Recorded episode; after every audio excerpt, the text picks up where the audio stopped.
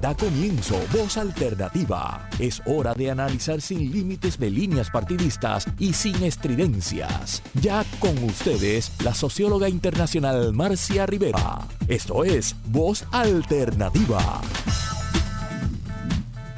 Muy buenos días, amigas y amigos que nos escuchan.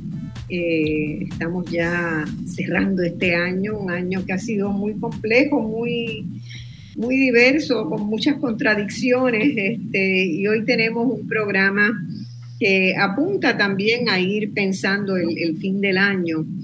Y estaremos hablando de los recaudos de Hacienda. Salió la noticia hace, creo que fue por ahí, al cerrar el año fiscal, poco después, se dio la noticia de que Puerto Rico tenía un superávit en los recaudos eh, y que aunque no era muy grande, pues era, era importante saber que se cerraba con, con cierto superávit. Eh, en ese momento también se estaba discutiendo, ustedes saben que para el cierre del año fiscal también se aprueban los presupuestos del país.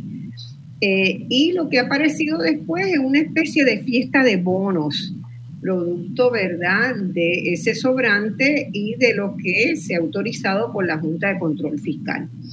Eh, yo les confieso que esta semana, no, en el transcurso de esta semana, donde se hizo ya el anuncio formal de que se pagaban esos bonos, eh, me inquietó demasiado. Me inquietó demasiado porque la lectura que hice de esa iniciativa, que es la que vamos a discutir hoy, eh, me daba la idea de que no tanto reflejaba a compensar una necesidad de esas tantas que tiene Puerto Rico, sino que había algo más con esos bonos. Y recordé también un programa que habíamos hecho el 3 de abril, lo busqué, el 3 de abril está grabado, así que ustedes pueden ir y cotejarlo. Voz Alternativa hizo un programa muy importante junto con Espacios Abiertos analizando lo que en ese momento el economista Daniel Santamaría llamó el presupuesto oculto. Y eso nos trae, ¿verdad?, a un punto, a una necesidad de empezar a hablar de estas cosas opacas que se hacen en Puerto Rico y que la población las toma por buena porque ni se entera. Y le pedí a dos personas que respeto mucho y que tienen la capacidad de mirar la totalidad como lo son Francisco Catalá, que está en el estudio de Radio Isla. Bienvenido, Francisco, un placer tenerte de nuevo en, Voz Alternativa. Y a la economista Marta Quiñones, que estuvieran con nosotros hoy para ir desenredando este ovillo de qué pasa con el presupuesto, qué pasa en la relación entre gobierno y junta fiscal, qué pasa con los recaudos de Hacienda y cómo se distribuyen, ¿verdad? El exceso o el, ¿verdad? El, el, excedente, no es el exceso, el excedente, ojalá fuera más el recaudo de Hacienda, sería mucho más importante. Francisco Catalá es un profesor, un catedrático jubilado de la Universidad de Puerto Rico de Economía del recinto de Río Piedra, muy conocido, ustedes todos saben quién es Francisco Catalá, también ha estado en Voz Alternativa, y Marta Quiñones, es planificadora y es economista, ha presidido la Asociación de la Sociedad Puertorriqueña de Planificación y también la Asociación de Economistas, también ha estado en otras ocasiones en voz alternativa. Eh, así que hoy yo les doy la bienvenida a ambos eh, antes de comenzar el, el programa. Francisco, ¿no tuviste ningún problema? Absolutamente, le estoy dando aquí trabajo al técnico de, de, Radio Isla. Muy bien, y hace este, galas de, estar en el estudio. Eh, Marta está más lejos y yo estoy todavía más lejos, así que nos hemos comunicado por esta vía. Tú nos ves perfectamente, nos vemos los tres y vamos a, a iniciar este diálogo. Marta, supongo que tú estás en Arecibo. Sí, estamos en Arecibo, acá en este espacio también como el tuyo, un espacio natural lógicamente no ven mi, patio afuera, pero es un espacio así ideal para estar. Lo único que afuera, pues los pajaritos deciden hacer mucho ruido y por eso hay que estar dentro dentro de la casa. Bueno, los de acá hacen mucho ruido, pero ahora están muy ocupados en la mañana en comer. en comerse todos los caculos y todos los animalitos que quedaron de la noche. Ya en la tarde entonces hacen, hacen sus travesuras y cantan más. En la mañana comen. Es un patrón que, he estado observando. Bueno, eh, vamos, vamos a, a ver si, si podemos tener claro qué es lo que ha estado pasando, ¿verdad? En este proceso en, en Puerto Rico, donde yo no sé ustedes, pero yo cuando practicaba la economía en, Puerto Rico, ¿verdad? En mi primera etapa, los datos estaban, uno podía analizarlos, siempre había discrepancias entre lo que decía la Junta de Planificación y el Departamento del Trabajo, por ejemplo, en materia de, del mercado laboral, siempre había eh, discrepancias, pero eh, uno podía analizar las discrepancias. El problema ahora es que cada vez parece haber más oscurantismo, oscuridad en el manejo de los datos. Eh, yo recuerdo que el, Instituto de Estadística, cuando estaba Mario Marazzi dirigiéndolo, hizo un esfuerzo enorme para crear una plataforma que permitiera a los municipios del país y al gobierno central y sus agencias depositar toda la información fundamental ahí, ¿verdad? Y ese esfuerzo eh, estuvo vigente durante un tiempo y pues lo primero que hice cuando, cuando me enojé tanto esta semana por la opacidad de la forma como se ha manejado la distribución de, esos recursos fue buscar esa plataforma. O sea, esa, ese portal desapareció, no está más en el Internet. Entonces, eh, pues lo poco que se había adelantado no está, no está disponible o está, está más difícil de identificar dónde, si en la Junta de Planificación se incluyó en algún lado.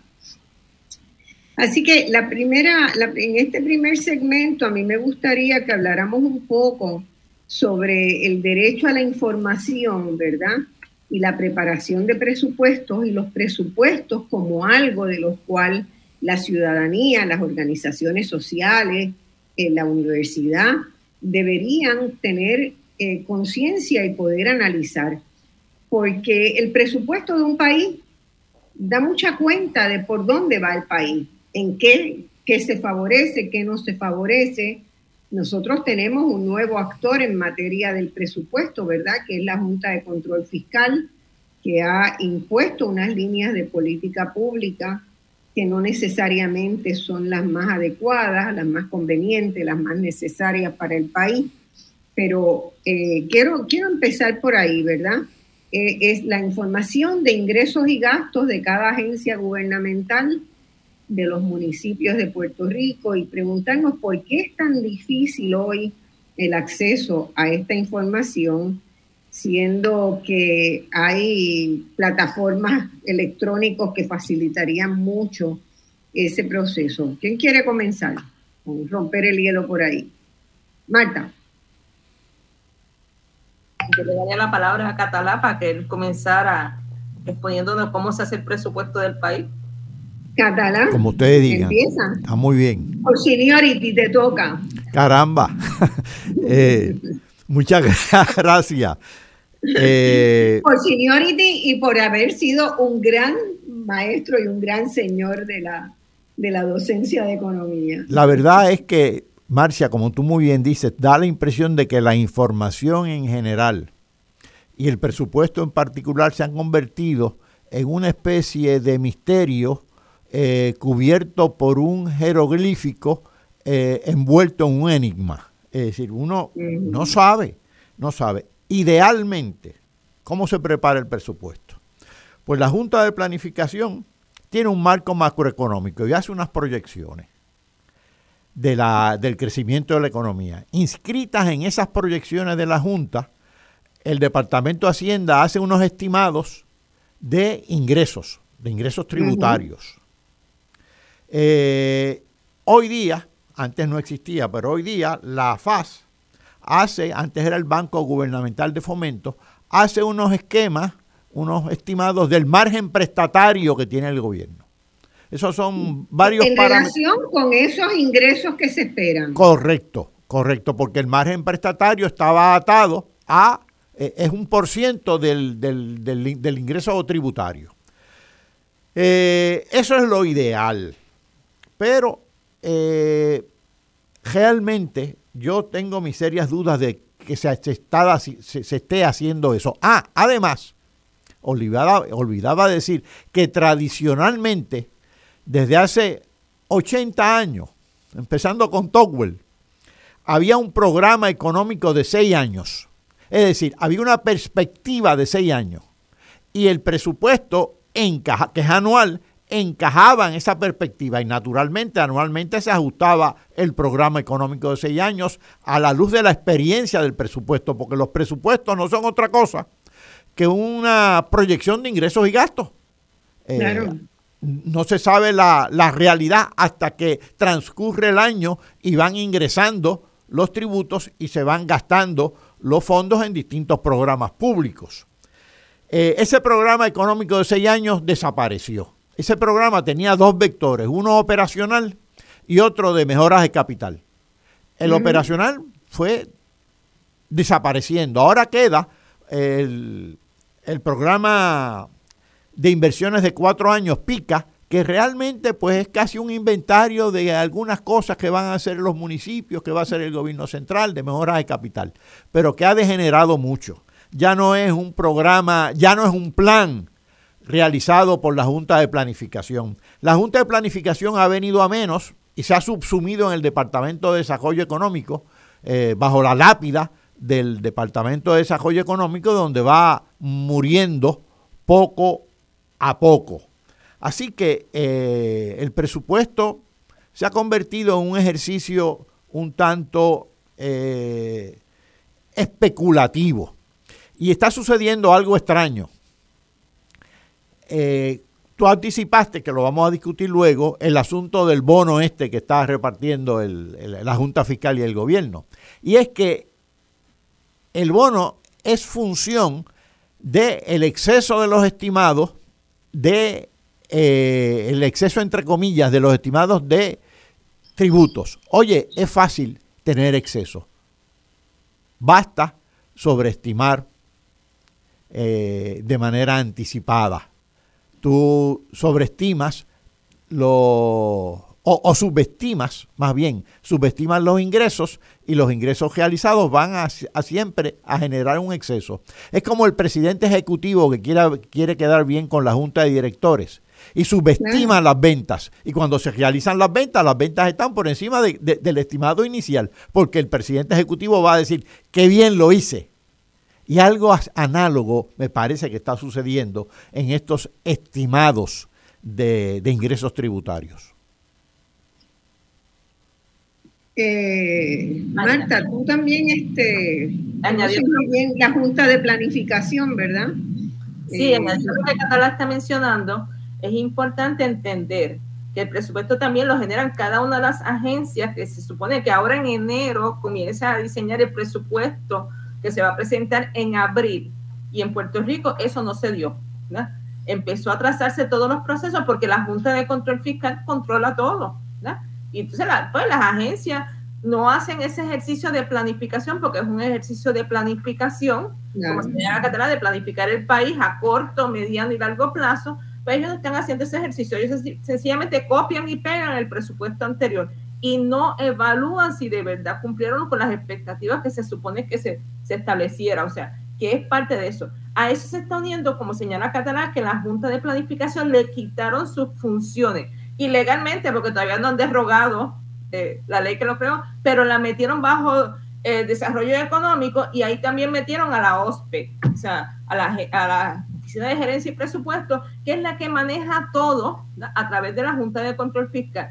En la OSPE no hay planificadores, no hay economistas, lo que hay son simplemente gente que ahí aprueban y, y desaprueban permisos.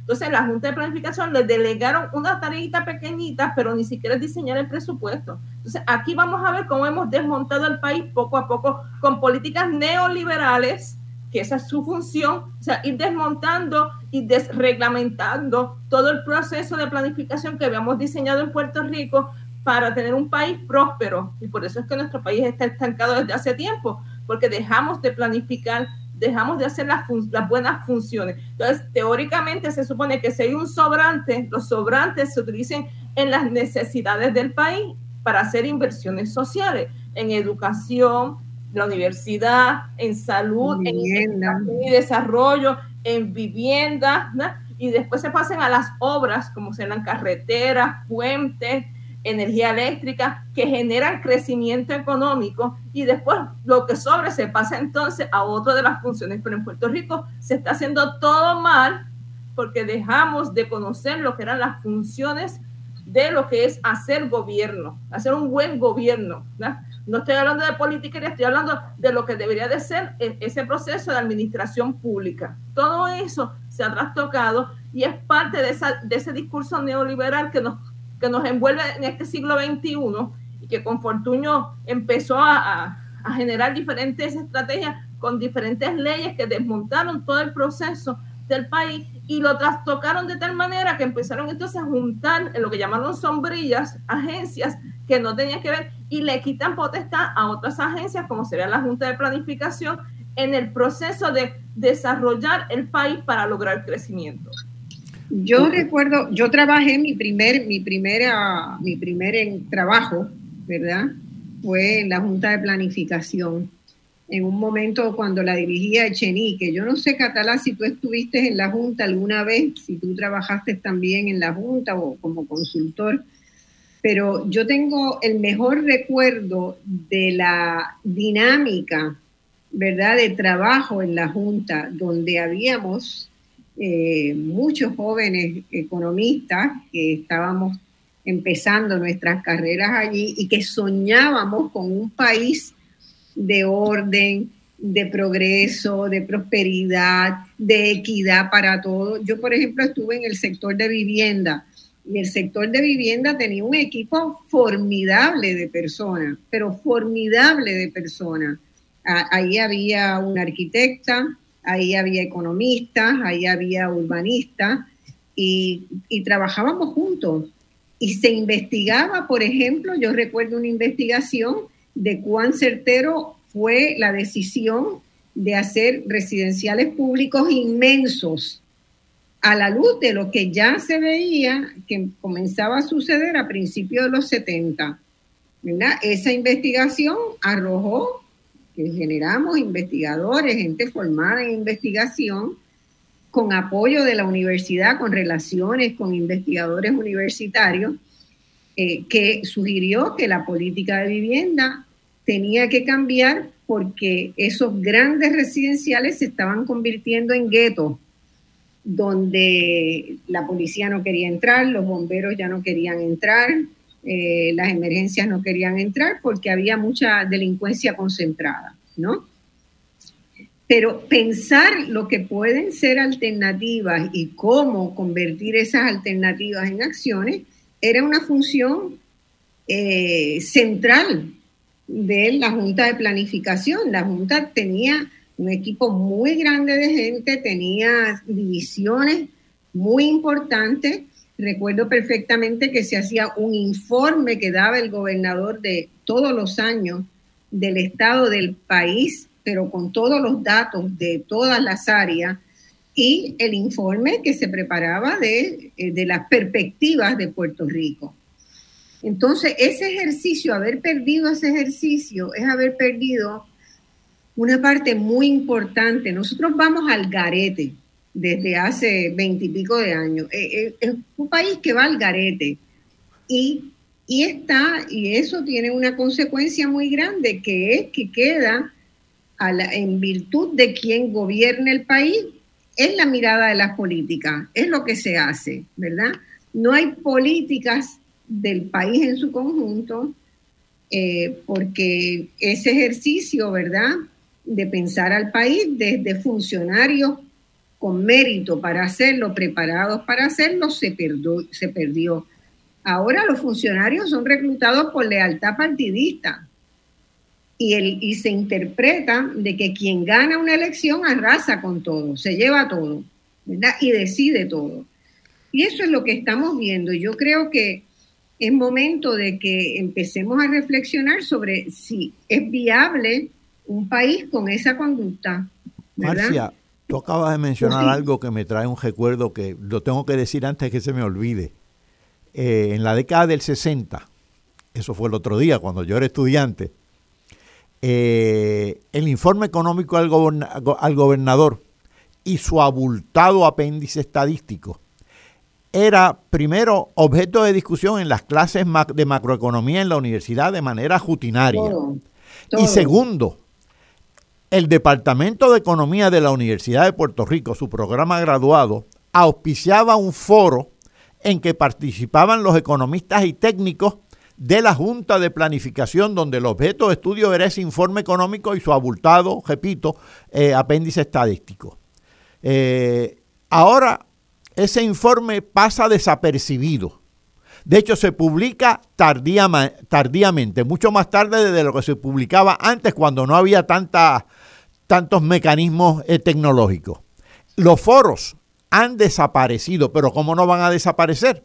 Si la propia universidad la están encogiendo, sometida a, todo un número de restricciones, empezando por, por su propio presupuesto. Y la Junta de Planificación, como ya dijimos, eh, ya se moribunda bajo el Departamento de, eh, de Desarrollo Económico. Así que ese ejercicio se ha empobrecido, prácticamente ha desaparecido. A eso le debemos añadir algo que estaba diciendo Manta. La Oficina de Gerencia y Presupuesto, que es la que recibe las peticiones de las agencias, prepara el presupuesto con todos esos, con todos esos ingredientes.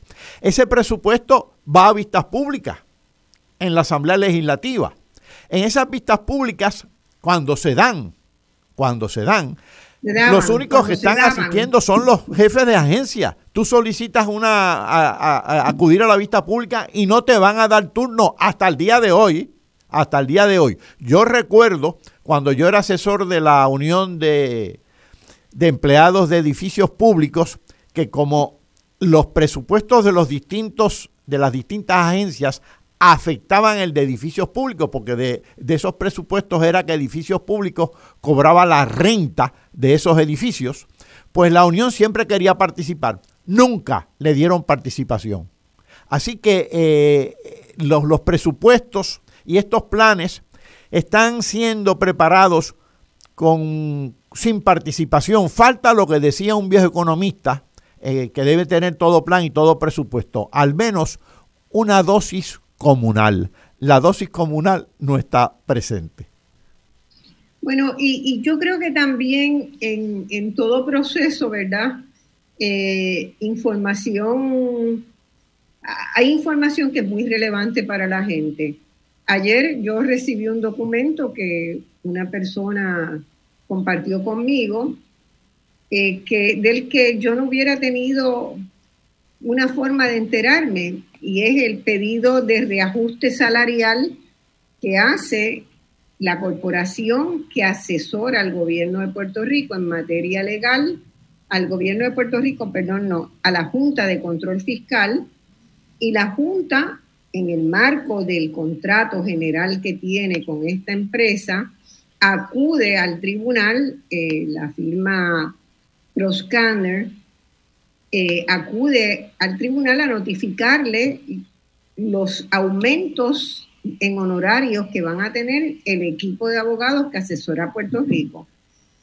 Yo creo, yo tuve que respirar hondo varias veces cuando vi los datos, ¿verdad? Porque hay 75 eh, abogados que están en esa empresa o que esa empresa subcontrata que tiene oficina, empresa que tiene oficinas en Times Square, no es una oficina puertorriqueña.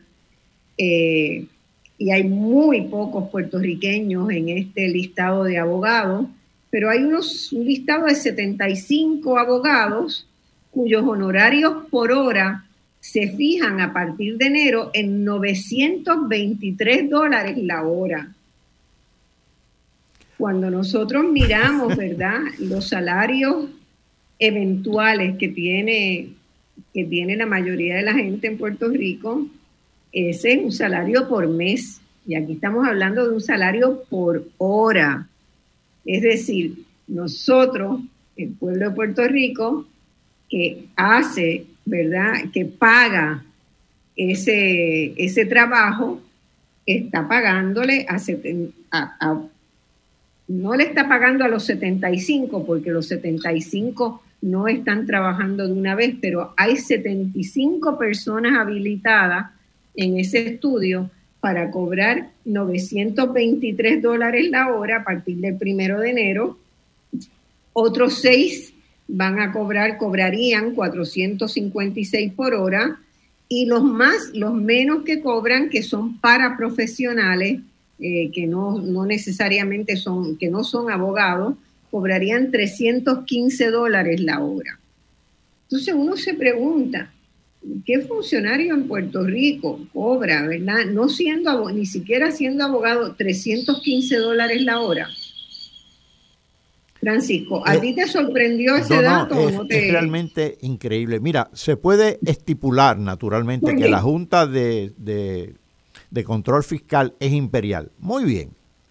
Pero el colmo es que aparte de imperial, está siendo inefectiva por su sesgo neoliberal.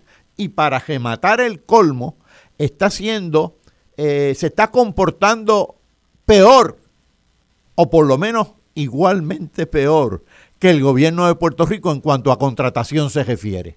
Eh, contrata de manera generosa, entre comillas, pagando honorarios realmente que, que para Puerto Rico son impúdicos.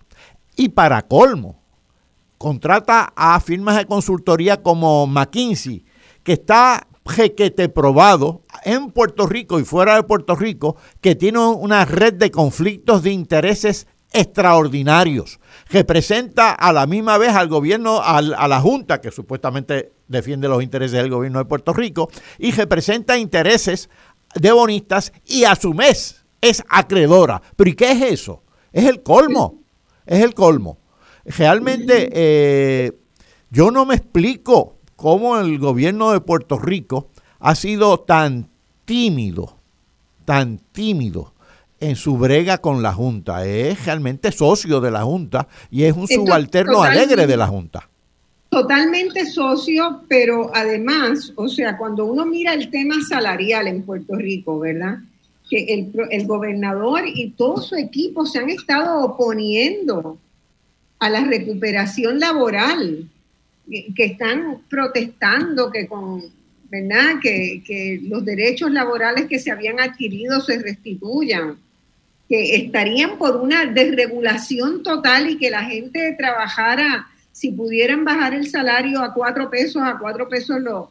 Y por el otro lado, le permiten a Luma Energy, le permiten a la Junta de Control Fiscal, con dinero del pueblo de Puerto Rico, contratar a salarios absolutamente impúdicos, como tú dijiste. Sí, sí, es que no cabe otra palabra. Eh, de hecho, esta Junta de Control Fiscal es mucho peor que los gobernadores imperiales que tuvimos hace, hace muchísimos años, sobre todo peor que gobernadores como Towell, que sería un gobernador imperial, pero no, era ni neoliberal ni era ineficiente. Esta lo es. Daríamos cualquier cosa por tener a Towell hoy. Ciertamente. y todo esto genera más corrupción todavía, que es uno de los problemas que tenemos. Y entonces carecemos también de investigadores en Puerto Rico que investiguen la corrupción, que le sigan el paso. Tienen que ser las ONG este, que se están creando, estos think tanks que se están creando, los que están haciendo esa investigación, porque en la universidad no, no tenemos la capacidad para hacer esa investigación. Bueno, tenemos las capacidades. Lo que pasa es que no, no hay el espacio para esa investigación, por eso yo señalaba que una inversión importante es en investigación y desarrollo. Dejamos de investigar, dejamos de crear productos, dejamos de hacer creación y sin conocimiento no, no hay crecimiento económico, no hay desarrollo del país. Y entonces se generan todos estos actos de corrupción que se dan y son afines con el neoliberalismo, o sea, porque se privatizan muchas de, las de las funciones, se dan contratos sin, eh, sin evaluar, sin juzgar, que es parte de ese problema, entonces, mucho de este dinero se va fuera de Puerto Rico, no genera crecimiento económico en Puerto Rico, porque como señalaba, no contratan gente de Puerto Rico, las pocas empresas que contratan tienen sus conflictos de interés, pero no, ese dinero no se queda aquí, no se reinvierte, no generando ese crecimiento que se supone que se genere a través del efecto multiplicador que el dinero generaría. Pero es parte de, los problemas que tenemos en Puerto Rico. Quiero señalar algo de lo que señaló Catalá ahorita, de esas dosis comunes que faltan en Puerto Rico se está se, se radicó un proyecto de ley para tener legitimación activa y poder participar activamente. El gobernador se niega a firmarlo y estamos haciendo una campaña para que el gobernador lo firme, porque pasó por las ramas legislativas, pero lógicamente él no quiere porque es parte del control que están generando y dentro de eso también está el reglamento conjunto que están discutiendo, que es completamente neoliberal, que le quita todas las funciones a la Junta de Planificación y los deja ya por debajo de la, de, la OPE, bien abajito, ya en un sótano escondido, y nos quita también a todos los ciudadanos el derecho a protestar, el derecho a exigir vistas públicas, el derecho de que nuestras voces sean escuchadas. Y entonces estamos viendo cada vez más un proceso dictatorial de parte del gobierno y la Junta, que son los socios, ¿verdad? para evitar que el pueblo se entere de todo, todo esto que está sucediendo. Y para el colmo, pues no tenemos tantos espacios para dedicar los foros, por eso estoy señalándolo aquí, porque es importante que todas las personas comenten ese reglamento conjunto, ¿verdad? y pedazo por pedazo, porque ahí metieron de todo, desde la, cómo hacer la plomería en tu casa hasta cómo hacer desarrollo económico. O sea, me, es, increíble que esté todo en un solo reglamento, ¿verdad? cosas que eran antes separadas porque son funciones separadas para diferentes especialistas y ningún especialista fue consultado. Ellos dicen que tienen evidencias, eh, este, evidencia de ser científicas, no son científicas, son estas evidencias de la, de, de la gente que habla y habla, los influencers, ¿verdad? Que dicen y dicen, pero no tienen ciencia detrás. Entonces, cuando uno va desmontando cada uno de, de, las partes de ese reglamento conjunto, vamos encontrando muchos errores y muchos horrores también que van a hacer que Puerto Rico no sea un país viable y lógicamente ya desde hace, ya Catalá lo mencionó que es inviable un país que no está que, que no planifica, pues así este, este, ellos están funcionando. Bueno, tenemos que ir a una pausa, volvemos en breve. Esto es Voz Alternativa y hoy estamos discutiendo sobre los presupuestos, sobre cómo manejar los excedentes en los presupuestos y la necesidad de la planificación en Puerto Rico.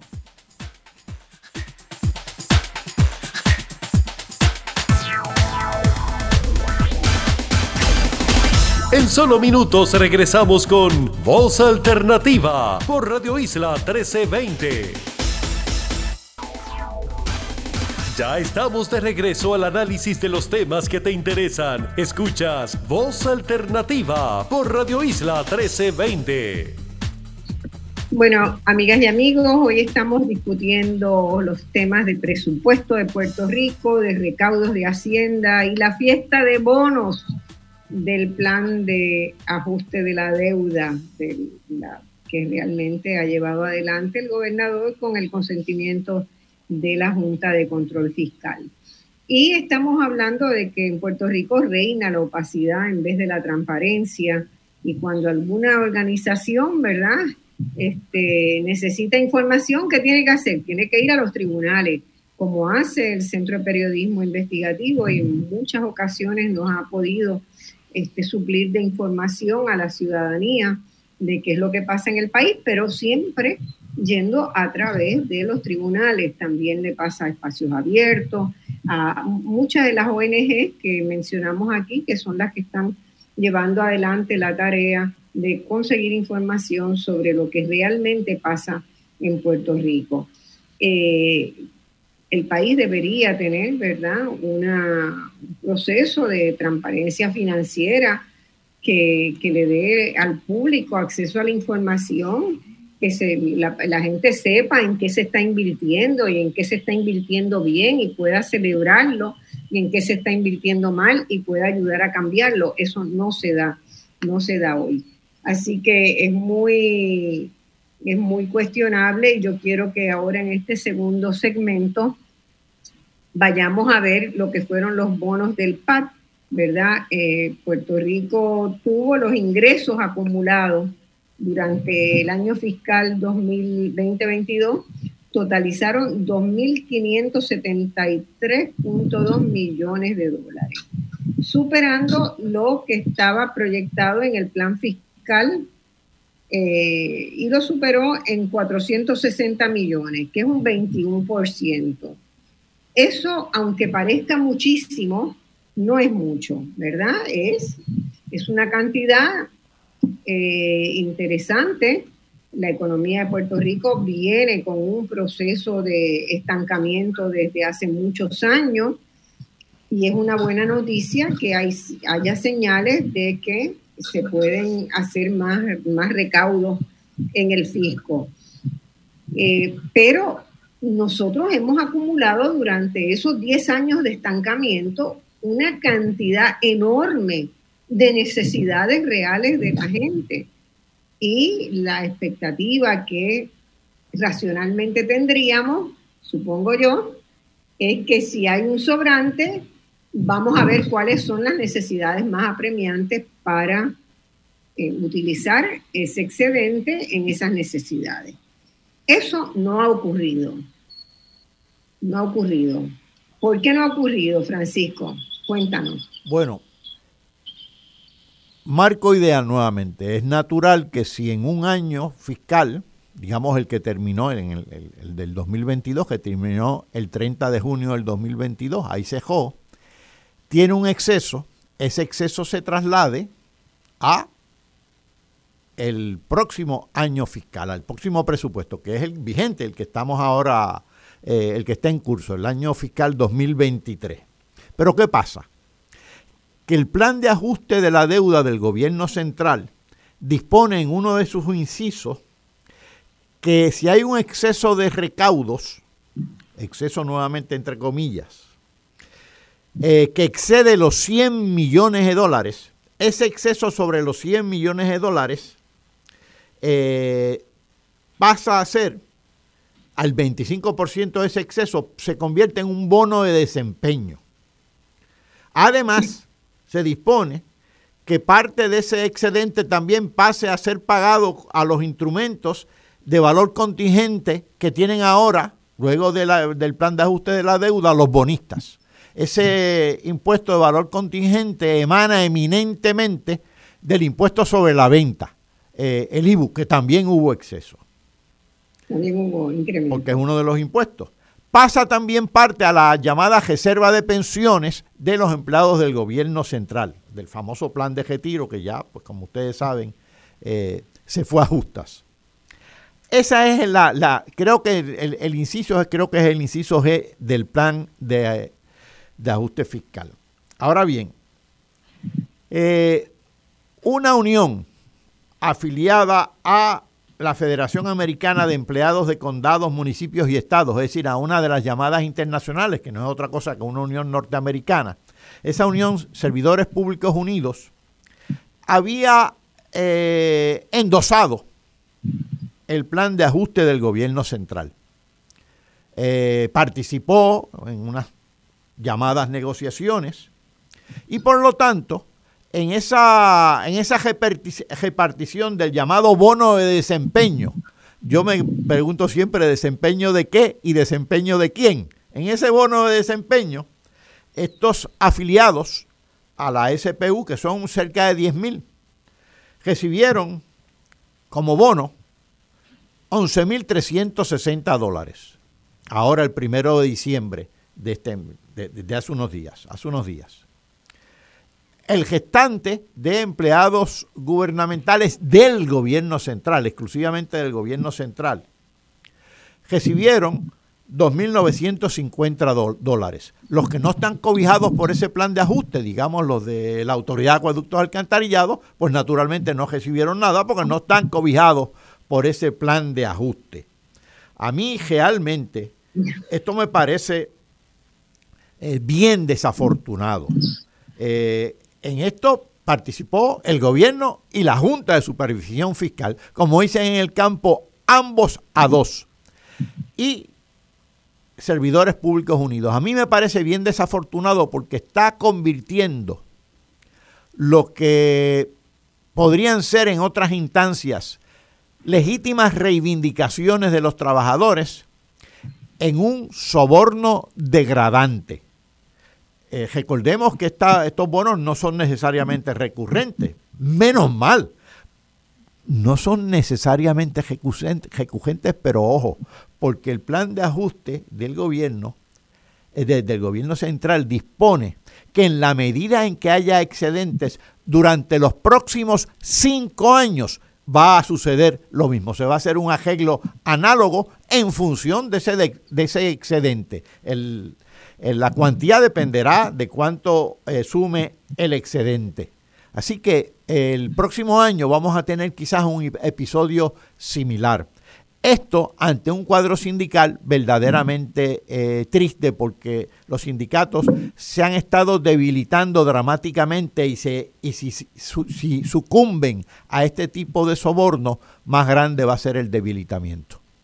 O sea, eh, aquí hay un, vamos a tenerlo claro, como la gente dice, en arroz y habichuela. Aquí hay unos sindicatos que estuvieron de acuerdo con el plan de ajuste que proponía, ¿verdad?, que buscaba la Junta de Control Fiscal, que lo endosaron públicamente, y esos recibieron un diferencial muy grande entre el bono que de esos 98 mil funcionarios a quienes le daban bono, esos tenían un diferencial enorme. Estamos hablando de que eran 98.270 empleados en distintas dependencias del gobierno, reciben un bono de 2.950 dólares. Así es. Pero hubo 9.000 de esos 9.492 empleados que estaban en la Unión de Servidores Públicos Unidos, la SPU, que recibieron 11.300 dólares cada uno. Entonces, eso de inicio quiere decir que eh, se está comprando, se está comprando conciencia, se está comprando sumisión, se está comprando eh, que la gente, que los, los funcionarios públicos que pertenecen a esa unión no puedan cuestionar nada porque van a tener ese regalito a fin de año. Oye, y en un plan de ajuste. A mí me indignó, y perdonen que los diga así bien claro a todo el mundo. Yo estaba preparando otro programa para hoy y el jueves por la noche decidí que no podía ser, que teníamos que analizar esto y los llamé a ustedes para, para ver si lo podíamos hacer. Pero fíjate, Marcia. Los son tan grandes, o sea, contribuyen a la fragmentación, a la demolición del movimiento obrero, a no reconocer un derecho fundamental internacional de los trabajadores a unirse. Eso está consagrado en la Carta de Derechos de Naciones Unidas desde el año 48. Marcia, y lo triste del asunto es que han actuado como si el plan de ajuste de la deuda a los únicos que afecta es a esos empleados. No, el plan de ajuste de la deuda afecta a todo el pueblo de Puerto Rico, es del gobierno central, afecta a todos los contribuyentes, afecta a todos los que reciben servicios del gobierno, afecta a todos los retirados.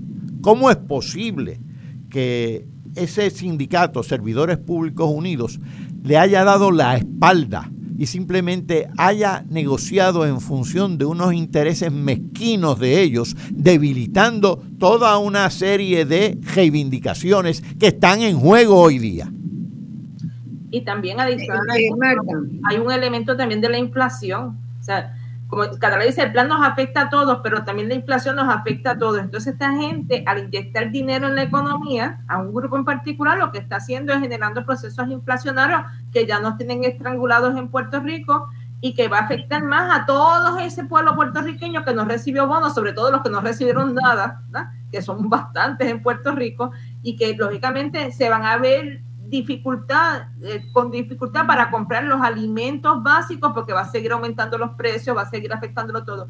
Ah, yo creo que detrás de, de esta negociación, este soborno, también es que viene algo más profundo de la ajuste de control fiscal, unos recortes más profundos, unos ajustes más profundos. Muchos de ellos tienen que ver posiblemente con la reforma contributiva que ellos quieren establecer, que es similar a la reforma contributiva que establecen continuamente en, todo, en, los procesos neoliberales, que, que es recasar las propiedades para aumentarle el valor de los impuestos que se recaudan a través de las propiedades estilo Hollander, pero allá en 1900 lo hizo con la tierra, aquí lo vamos a hacer con las viviendas, generando más procesos de gentrificación. En Puerto Rico la gente está perdiendo sus viviendas, la gente, si tú no aumentas la cantidad de impuestos que tienen que pagar en sus viviendas y le dejas fijo sus salarios, pues muchos de ellos van a no poder pagar esos impuestos y van a poder van a tener que venderla generando todo todo este proceso que se está dando en Puerto Rico de desplazamiento de los residentes por otros residentes que vienen de Estados Unidos. O sea se complica porque no es un análisis simple es un análisis complicado que tiene muchas aristas que atacan de diferentes formas y entonces la gente no lo ve porque se concentran en el bono que le dieron a estos empleados en pelear, porque nosotros estamos todos peleándonos entre nosotros, ¿verdad? Porque a, porque a ellos le dieron y a nosotros no, ¿verdad? Y lógicamente a mirar también los problemas que se generan, cómo destruyen con estas acciones a los sindicatos, y vi el pajarito que pasó detrás de ti. Este, este, pero además de eso, ¿cómo, se va generando también en Puerto Rico el, el, problema de que nosotros no podemos vivir con lo que tenemos, salarios fijos, muchos gastos continuamente, los precios subiendo, y además de eso, una gente que recibe un dinero que lo inyecta en la economía, posiblemente se van de viaje, que lo inyectan también en otras economías, pero el problema es que genera un proceso inflacionario. y, es, individual, o sea, no es que esa gente va a invertir ese dinero en generar, ¿verdad? Eh, nuevas inversiones, este, no, no es suficiente para, para eso. Eso es gasto personal gasto personal y hay necesidades colectivas. hay necesidades individuales y hay necesidades colectivas como la mejora de en los hospitales, de, equipos, de salas que están con hongos. La universidad tiene también un problema bien grande de la Universidad de Río Piedras, de edificios con hongos. Eh, hay 1.500 problemas. Los trabajadores sociales tienen unos salarios miserables y la necesidad del apoyo de los trabajadores sociales en la crisis social que estamos viviendo es enorme. Eh, los funcionarios de salud mental no, hay, no dan abasto para el problema gigantesco de salud mental que hay en el país. Entonces, esos son problemas colectivos, ¿verdad? Eh, las personas que tienen niños con algún grado de discapacidad o de disfuncionalidad están con unas necesidades muy apremiantes. Entonces uno se pregunta, ¿verdad? ¿Cómo es posible que haya un diferencial de 7 mil dólares entre un bono y otro? Cuando, si quieres hacerle un reconocimiento a todos los, a todos los empleados públicos, pues podrías hacerlo pero no con un diferencial así de grande, por los que avalaron, por el sindicato, ¿verdad?, que, que avaló el, eh, el, plan fiscal. Ahora, huele más, huele, huele esa transacción a un clientelismo político, puro y duro. Yo te doy y tú me das. En las elecciones tú me vas a movilizar a todo el mundo y yo te voy a pagar individualmente 11 mil dólares por esa movilización. Desafortunadamente, Marcia, lo que mal comienza, mal continúa y mal sigue.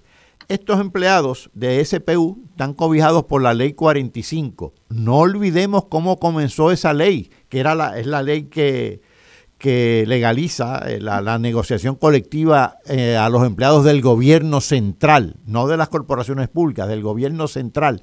Esa ley fue propuesta por la administración del doctor Pedro Rosselló y fue avalada por sindicatos de Estados Unidos y José le pedía a cambio de ese aval cierto endoso a la estadidad. Así fue que comenzó la ley 45 y mira cómo ha continuado degenerando realmente, eh, desvirtuando lo que debe ser la negociación colectiva, desvirtuando lo que deben ser las verdaderas reivindicaciones de los trabajadores y acusándose algo que tú acabas de señalar que es muy importante.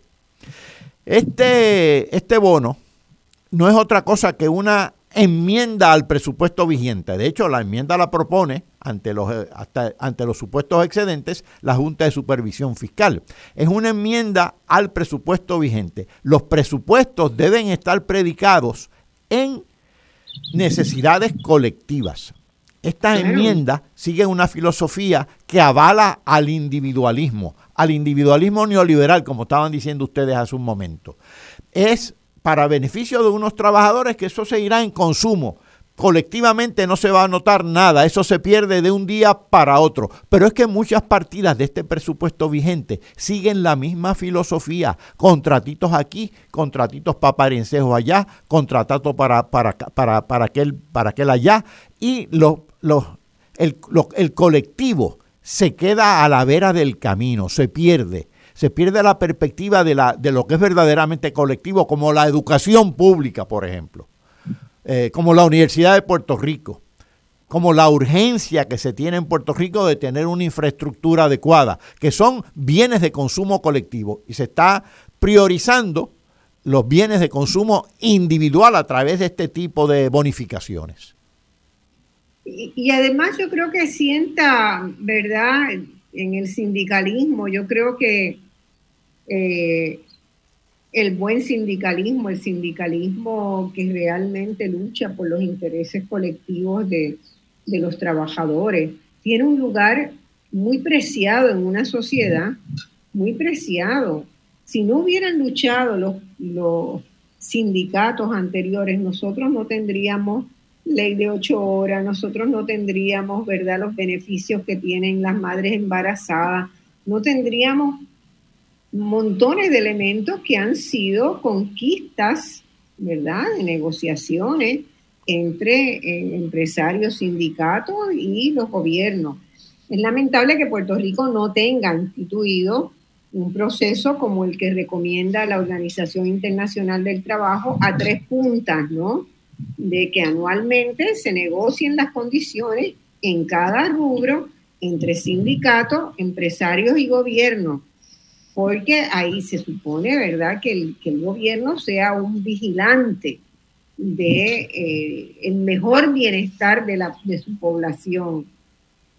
Entonces yo tengo la impresión de que afincar esta idea de que vamos a premiar a los individuos en los sindicatos mientras más dóciles y leales sean al partido en el poder es funesta para Puerto Rico y la clase trabajadora asalariada, que mayoritariamente, por inmensa mayoría, no está sindicalizada, se aleja más aún de los sindicatos cuando ve este tipo de cosas porque dice, esta gente no representa mis intereses, representan los intereses de unos grupúsculos privilegiados que están entronizados en el aparato gubernamental, pero no para beneficio de los trabajadores, sino para beneficio de ellos. No digo todos, pero ciertamente los hay.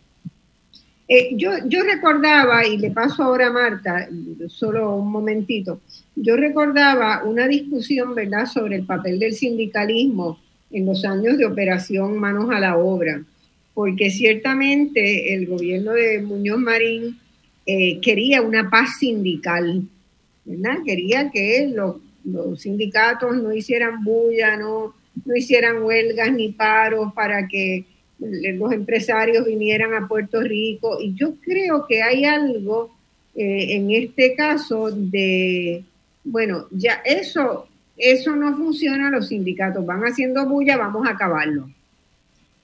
Es, una medida dirigida al, al exterminio del sindicalismo en Puerto Rico, porque crea fragmentación, porque crea decepción con los sindicatos, porque crea tantas dudas, porque confunde tanto ¿verdad? El proceso.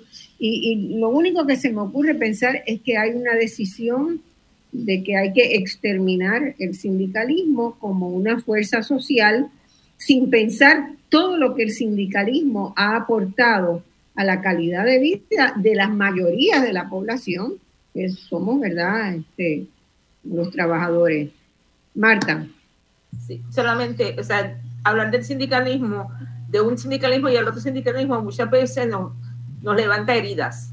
Nosotros queremos defender ese proceso, esos derechos, pero también nos divorcia de lo que es necesario, que es rescatar los derechos laborales que todos y todas necesitamos y rescatar también esa justicia salarial para todos y todas las trabajadoras, porque el problema no es solamente que le dieron un bono, eso los premiaron y quizás el bono sea tan grande como su salario anual, pero el problema es que alguna gente en Puerto Rico que se le niega el salario mínimo. O sea, tenemos un montón de empresarios y gobiernos incluidos que no quieren aumentar una, una peseta a los, a los trabajadores, pero entonces reparten a diestra y siniestra para unos, alegando productividad, cuando la productividad no, no, no se ve, y entonces el problema de esto es que entonces los empleados empiezan también a pelear, como señala Catalá, se alejan del sindicalismo, pero se alejan también entre ellos en las luchas que son importantes. Rescatar todos nuestros derechos laborales, luchar porque los trabajos también sean dignos y que sean trabajos que sean de tiempo completo, no contratos. Y además de eso, buscar alternativas a Puerto Rico, o sea, en Puerto Rico para que la gente se quede trabajando vemos como no se le paga igual a los médicos, no se le paga igual a los, a los maestros y maestras, no se le paga igual a las enfermeras y enfermeros. O sea, todos ellos están siendo marginados, están siendo obligados a irse del país, mientras estamos entonces repartiendo unos bonos por un lado, oprimiendo al que construye las riquezas, que son los trabajadores y las trabajadoras, y beneficiando a unos empresarios que muchos de ellos vimos la lista recientemente de que decidieron no pagar bonos, pero muchos de ellos son empresas extranjeras. O sea, todos estos fast food que están generando muchas ganancias en Puerto Rico se acogen a no pagar el bono a sus empleados.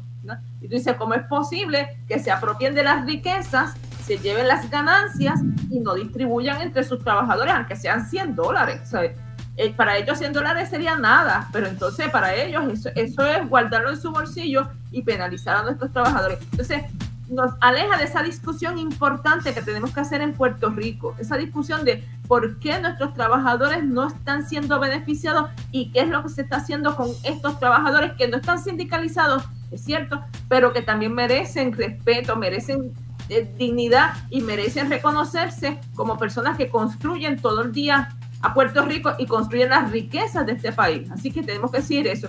Y decirle a la Junta de Control Fiscal, mira, si usted quería hacer populismo, clientelismo, mandarle 100 dólares a todo el mundo y tú que la gente entonces va a estar feliz con la Junta de Control Fiscal, pero repartiéndolo en un grupito lo que hace es básicamente volver de nuevo a esa polarización que existe en Puerto Rico en cuanto a la discusión de asuntos serios y que son importantes, porque si no se nos va el país ajuste además ya que ya se ha ido a ajuste con otras cosas, pero se nos va en la cuestión esta social, causando también el otro problema que señalaste, de problemas de salud mental, esa salud mental que cada vez está peor. Entonces tenemos unos maestros y maestras mal pagados, unos trabajadores y trabajadoras sociales mal pagados, unos psicólogos mal pagados y un país que necesita a esos eh, eh, a, esos trabajadores para poder entonces dar el servicio que se, se requiere en Puerto Rico. Es parte de, esas dinámicas que no estamos viendo. como señalaron en un momento, los de educación especial, casi todos ellos no recibieron el bono, mientras otros empleados sí los recibieron. ¿Por qué? Porque ellos supuestamente están en que, eh, por contrato. Pero el problema es eso, o sea, los estamos marginando, los estamos maltratando. ¿Y son necesarios? Sí, son necesarios. Así que tenemos que reeducar y muchas veces decirle, mire, Junta de Control Fiscal, ya que el gobierno no quiere atacarla, pues nosotros tenemos que ir de frente decirle, si usted quiere repartir, reparte de forma equitativa para que todos y todas nos beneficiamos, pero además de eso hay unos servicios esenciales en Puerto Rico que son importantes y hay una inversión social que hay que hacer y usted está dejándola atrás. Y esa es parte de esa discusión que tenemos que generar como país. Yo, yo me pregunto, tenemos que ir a la pausa ahora, pero yo me pregunto eh, me da la impresión de que los jefes de agencia no fueron consultados en esta decisión. Porque si los jefes de agencia llegan a estar consultados, estoy segura que, la, que, en la Secretaría de la Familia o en la, eh, muchas otras oficinas puntuales no van a endosar esa distribución, sino que dirían, bueno, yo tengo aquí, por ejemplo, necesito albergue o sea, no tengo suficientes albergues para los feminicidios que hay en el país, ni para los niños que están con un problema. Eh, eh, eh, o sea, cada jefe de agencia debe tener una lista enorme de sus necesidades. Yo me pregunto por qué el proceso no fue por lo menos consultar a su equipo de gobierno, ¿verdad? Vamos a la pausa y volvemos inmediatamente con voz alternativa.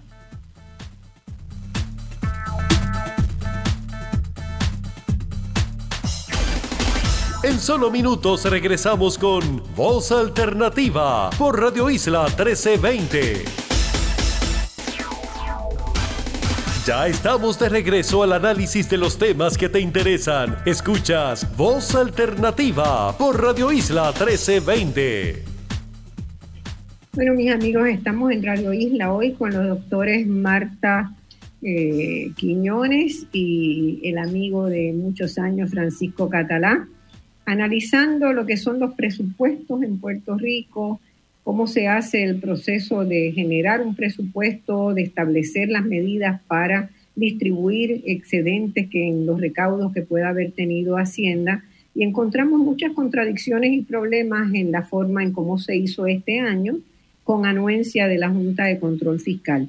Yo quería plantear un segundo tema aquí, un subtema dentro de, de esto de los presupuestos y es la existencia en Puerto Rico de los presupuestos ocultos, ¿verdad? Eh, eso así le ha llamado Daniel Santamaría de Espacios Abiertos. hicimos en Voz Alternativa un, programa sobre el costo que tienen los incentivos económicos en Puerto Rico, que ha ido en aumento, eh, situándose por encima de 29 jurisdicciones en Estados Unidos y encima de 92 países en relación al tamaño de la economía de Puerto Rico. Ello quiere decir que el gobierno de Puerto Rico está haciendo clientelismo político, ¿verdad?, hacia los funcionarios públicos y que 100 mil funcionarios públicos hayan recibido un cuantioso bono este año, pues es un buen ejército para, un, para una campaña electoral. Eso es clarísimo. Eh, pero también es clarísimo, ¿verdad? Eh, cómo esos que critican la dependencia tantas veces, pues son los que están generando, y eso es un presupuesto oculto porque conseguir información sobre eso ha sido dificilísimo. Pero a nivel global, Puerto Rico es una de las jurisdicciones que proporcionalmente más incentivos ofrece y a su vez es donde menos se contabilizan los beneficios de esos incentivos, que aportan esos incentivos, eh, es lo que concluyó un estudio que realizó este año, a principios de año, Espacios Abiertos. Quiero algunos comentarios sobre esto, eh, Francisco. Bueno, para eh, empezar, déjame señalarte que mm. la labor de Daniel Santamaría y de la organización Espacios Abiertos ha sido excelente y ha sido cuesta arriba. Quiero eh, darle crédito al, trabajo de espacios abiertos. Cuando ellos hablan del presupuesto oculto, el grueso del presupuesto oculto son costos que no se están contabilizando regularmente. En este caso, se destacaron los costos eh, de eh, ingresos que no se reciben como consecuencia de la exención contributiva que sumaron más de 20 mil millones, 21 mil, 22 mil, 23 mil millones anuales, anuales.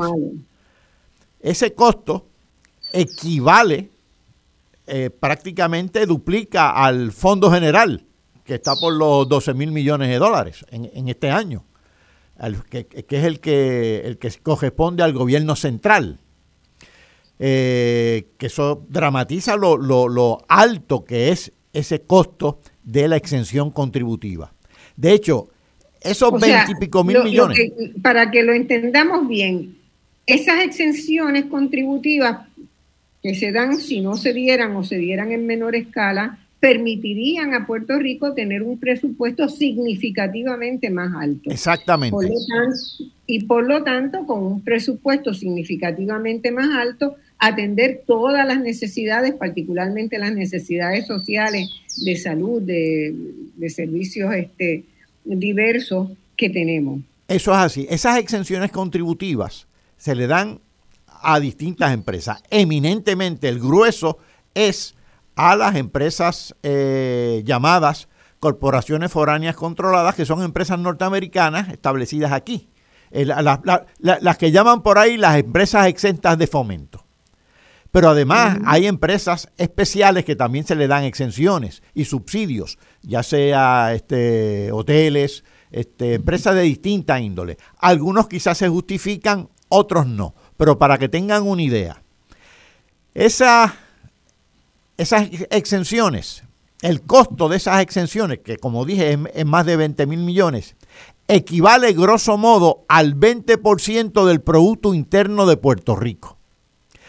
El promedio de esas exenciones en el mundo, el costo de esas exenciones en el mundo, equivale más o menos al 8% del Producto Bruto. Lo que quiere decir que aquí estamos por la clásica, milla por encima del, del promedio de esa, del costo de esas exenciones a nivel mundial. Lo que significa que está, el gobierno de Puerto Rico está siendo excesivamente generoso con ese gran capital.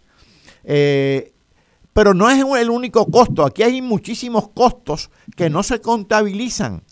Subsidios, estos bonos, mm, costos que se contabilizan pero que son realmente innecesarios, como el bono, por ejemplo. Así que aquí la falta de dinero no es el peor problema, el peor problema es el mal uso del dinero, como se está, como está ocurriendo con los fondos federales, por ejemplo. Eh, ¿La ayuda puede ser efectiva? Sí, la ayuda efectiva es la que se torna innecesaria, pero si se traduce en un vicio, sucede como a los adictos. Si se traduce en una adicción, es señal de debilidad y a su vez es debilitante debilita al sistema y eso es lo que está ocurriendo en Puerto Rico. Marta, sobre los subsidios. Quizás no tanto de los subsidios, pero también dentro de este proceso no se contabiliza lo que viene por ley 22. Todas esas personas que están llegando y que no están pagando impuestos en Puerto Rico, esos evasores contributivos de Estados Unidos, porque básicamente son malos ciudadanos de Estados Unidos que no quieren pagar allá, pero tampoco vienen a pagar aquí y vienen a invertir un dinero.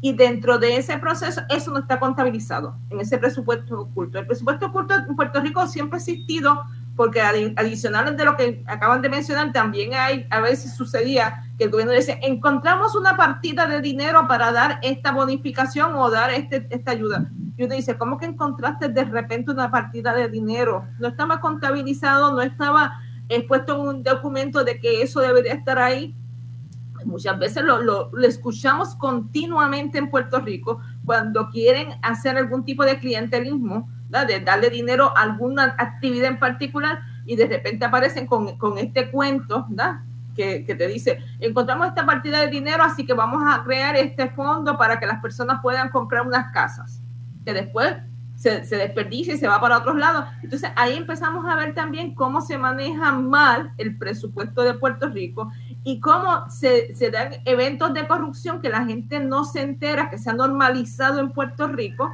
porque el mal uso de los fondos públicos es corrupción, ¿verdad? Y entonces cuando tú dices que aparecieron estos presupuestos de repente, que son en menor escala, a diferencia de lo que te acaba de mencionar, pero son, esa pequeña escala es importante porque se pudo haber utilizado para algo que de verdad se necesitara en Puerto Rico y por tanto tenemos a esas inversiones sociales que le llaman gasto, gasto social, pero en realidad son inversiones sociales, porque nosotros necesitamos también hacer estas inversiones que generan movimiento en la economía y que son bien importantes, pero no se dan. Entonces ahí empezamos a ver otro, otros elementos adicionales. Pero me preocupa esto de la ley 22 y, y, las exenciones que se dan, porque también se está utilizando para hacer un lavado de dinero, de dinero no bien habido, que llega a través de los bitcoins a Puerto Rico que se está, se está generando como inversiones en Puerto Rico, pero que no sabemos de dónde vino ese dinero.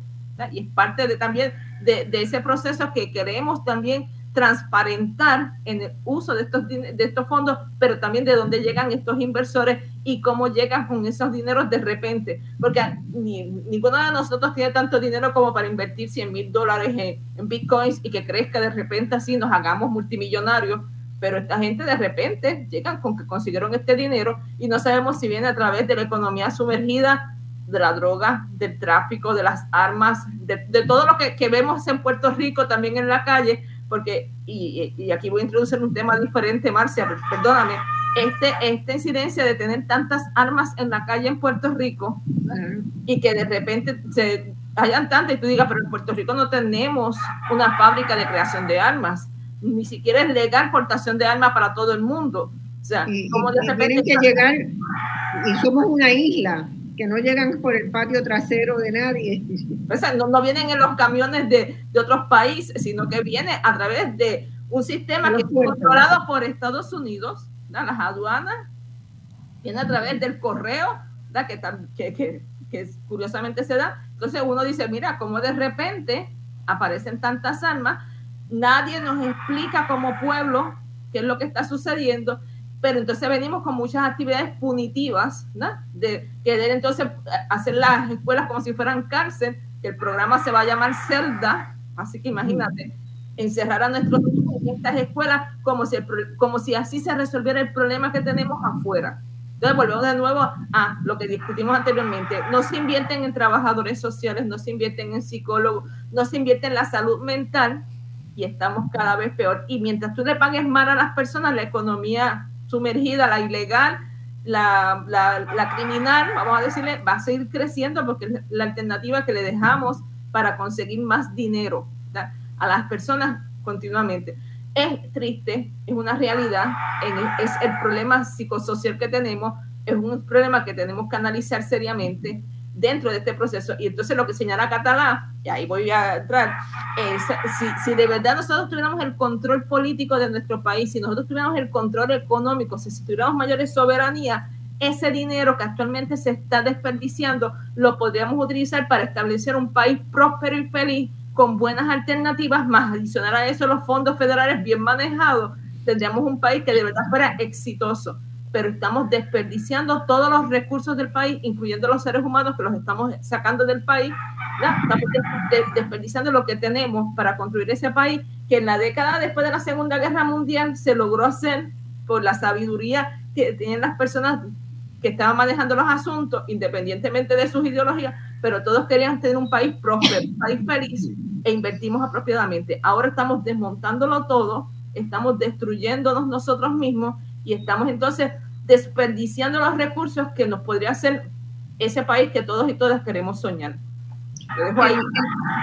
El secretario de, de, Desarrollo había anunciado hace principios de año que estaba ordenando un estudio sobre la efectividad de los incentivos yo sé que ese estudio se terminó, pero y se dio un informe muy general de que se podía mejorar la efectividad, pero nunca se dio, yo no sé si ustedes tuvieron acceso, yo no tuve acceso a, ese, a esa información, ¿verdad? Eh, ¿Cuál fue el resultado real de, esa medición? Si la hubo, eh, cuáles fueron las recomendaciones de cambio y si se van a seguir esas recomendaciones de cambio.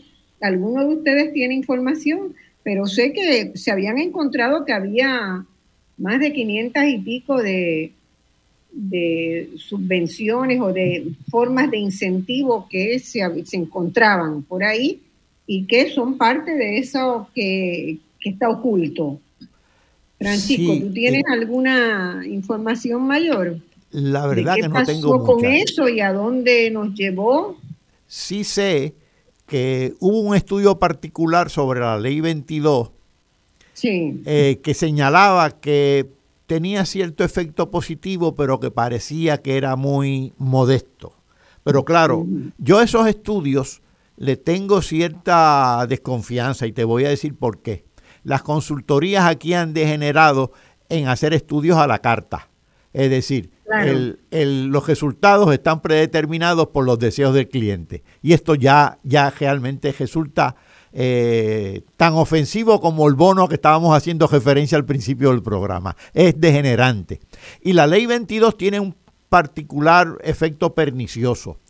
Cuando hablamos de los incentivos en general, de los incentivos tradicionales, pues ya mencionamos el costo de la exención contributiva, ¿no? El costo contributivo. Pero por lo menos aquellas eran empresas que se establecían aquí y algún empleo generaban. Una segunda crítica que se le hacía a esas empresas era que constituían enclaves, es decir, que estaban relativamente divorciadas del gesto de la economía y no creaban suficientes empleos en el gesto de la economía, eh, no movilizaban recursos locales. Pues los, la ley 22 es aún peor, porque ya no es enclave de, de empresas, es enclave de gente. De, personas. De personas. Y no es de la mejor gente. El premio Nobel Stiglitz, en par de veces aquí en Puerto Rico, sobre todo en conferencias auspiciadas por el Centro para la Nueva Economía, ha advertido que con la ley 22 no se atrae la mejor gente, porque se atrae gente que, está solamente interesada en sí misma, en eh, no tienen fidelidad ni de, ni, ni, de dónde vienen ni a dónde llegan. Tienen fidelidad con el capital. Y en consecuencia. otros estilos, otras formas de vida. Exactamente. Ya se está viendo un efecto. ¿Dónde tiende a construir esa gente o a comprar esa gente? Cerca de las costas. Pues mira, cerca de las costas tenemos un gran problema aquí ya tenemos un problema eh, con relación a la delimitación marítimo terrestre, a las violaciones y a la laxitud del gobierno respecto a eso. Esa esa laxitud no está divorciada con los intereses que tienen estas personas atraídas por la ley 22. Así que hay que tener mucho cuidado con ese tipo de incentivos porque tiene efectos perniciosos no únicamente en la economía de Puerto Rico, en la cultura de Puerto Rico, pero sobre todo en el ambiente de Puerto Rico en este momento? Bueno, hemos visto, ¿verdad?, que hay, para mí se va gestando una especie de cultura de profundizar el clientelismo eh, hacia la gente, hacia los electores comunes y corrientes, hacia el empresariado, eh, a través del manejo del presupuesto. Me pregunto también qué pasa con la legislatura, porque los barriles de tocino se han modificado, pero siguen estando ahí también, que es otra forma de, tú sabes, quédate tranquilo, legislador, yo necesito que pases y apruebes lo que yo te mando. Eh, y sin embargo, por lo menos desde hace mucho tiempo, eh, los barriles han dejado de ser, o lo que hacen es reproducir en el nivel local esa cultura de clientelismo político. Y después dicen que el populismo es de izquierda, ¿verdad? Yo lo que estoy viendo en casi todos lados es un populismo de derecha claritito. Eh, ¿Cómo podríamos pensar? Yo entiendo en la necesidad de que los legisladores y las legisladoras tengan una cercanía y una empatía con las luchas locales. O sea, yo puedo entender perfectamente eso y creo que es esencial en la política que haya una relación virtuosa en materia de presupuesto, de cómo se divide el presupuesto entre los legisladores y el espacio que representan. ¿Por qué? Porque normalmente las políticas gubernamentales tienden a ser muy centralizadas, ¿verdad? Y los municipios quedan rezagados siempre. Pero ¿cómo podríamos pensar eso de otra manera. Mira, ¿Qué desafíos tenemos para pensar eh, el cómo desde el presupuesto reservar unos dineros para la acción local y que sea una acción local que realmente llegue a resolver los problemas del país? Yo estoy bajo la impresión, Marcia y Marta, de que a los legisladores, a los municipios, a los sindicatos eh, le está pasando algo muy similar. Eh, los está carcomiendo el individualismo. El sindicalismo piensa en su taller, mientras más pequeño mejor, en su tallercito, en los suyos y en nadie más. El municipio, el alcalde, lo mismo. Los legisladores están pensando en su bajil de tocino en, vínculos con determinados municipios. Y no se está eh, pensando en el bien común. Eh, entonces no me extraña por qué a veces los líderes sindicales o los sindicatos, los legisladores, los alcaldes lucen tan perdidos en el espacio, eh, cada vez con más debilitamiento de constituyentes. Mira, los sindicatos, la, la densidad sindical se ha reducido dramáticamente. Casi no hay trabajadores sindicalizados. Aquí tenemos medio millón, medio millón de trabajadores que trabajan en pequeñas y medianas empresas y ahí el sindicato no está presente. En las grandes empresas, las megatiendas y en las farmacéuticas, las tecnológicas, tampoco está presente. Tenemos cerca de 200 mil autoempleados, que esos por definición pues no están sindicalizados. Así que el sindicalismo se ha entronizado en el gobierno, un gobierno que también se está reduciendo. eh, los legisladores y los, y los alcaldes también pensando en, en proyectos pequeños.